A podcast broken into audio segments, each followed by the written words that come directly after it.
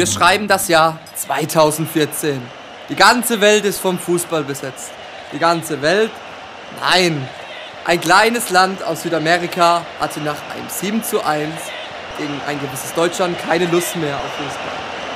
Was folgte, hört selbst. Schirle. Der kommt an!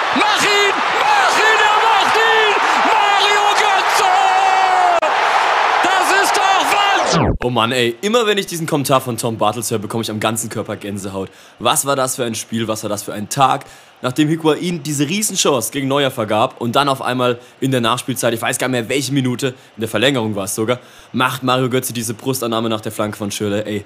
Wenn ich daran zurückdenke, ey, schweb auf Wolke 7. Weißt du noch diesen Turban da von Kramer und dass er sich an nichts mehr erinnern konnte? Ja, stimmt, wo dann, ich weiß nicht, dann war doch die ZDF-Show, die da sich über ihn lustig gemacht hat, wo er angeblich zu neuer ist und das Trikot tauschen wollte und so weiter. Ah, ja, gut, ich hab's eh nicht verstanden, warum Christoph Kramer da überhaupt gespielt hat, weil der hat da vorher gef gefühlt gar keinen Auftritt gehabt. Aber wer weiß beim Yogi, was weiß ich nicht schon, wenn der aufstellt. Der stellt ja jede Badcup auf. Ja, das stimmt auch wieder. Oh Mann, ey. Aber es war auf jeden Fall geil. Wir haben gewonnen. Deutschland war Weltmeister. Und ja, über die WM 2018 reden wir einfach gar nicht. Aber gut, wie schon ein altes Sprichwort sagt, man soll nicht in der Vergangenheit wühlen. Deshalb schauen wir positiv nach vorne. Dieses Jahr ist wieder Fußball. Dieses Jahr ist EM. Und ja, Jogi Löw hat es ja eingesehen, Müller und Hummels und so weiter aus der ähm, DFB-Kader zu werfen. War nicht die optimale Lösung. Deswegen hat er sie wieder zurückgeholt.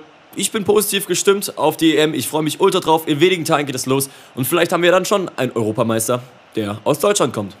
Ja, aber schau doch mal unsere Hammergruppe an da. Der Cristiano Ronaldo und der Mbappé, die werden uns aus dem Stadion in München schießen.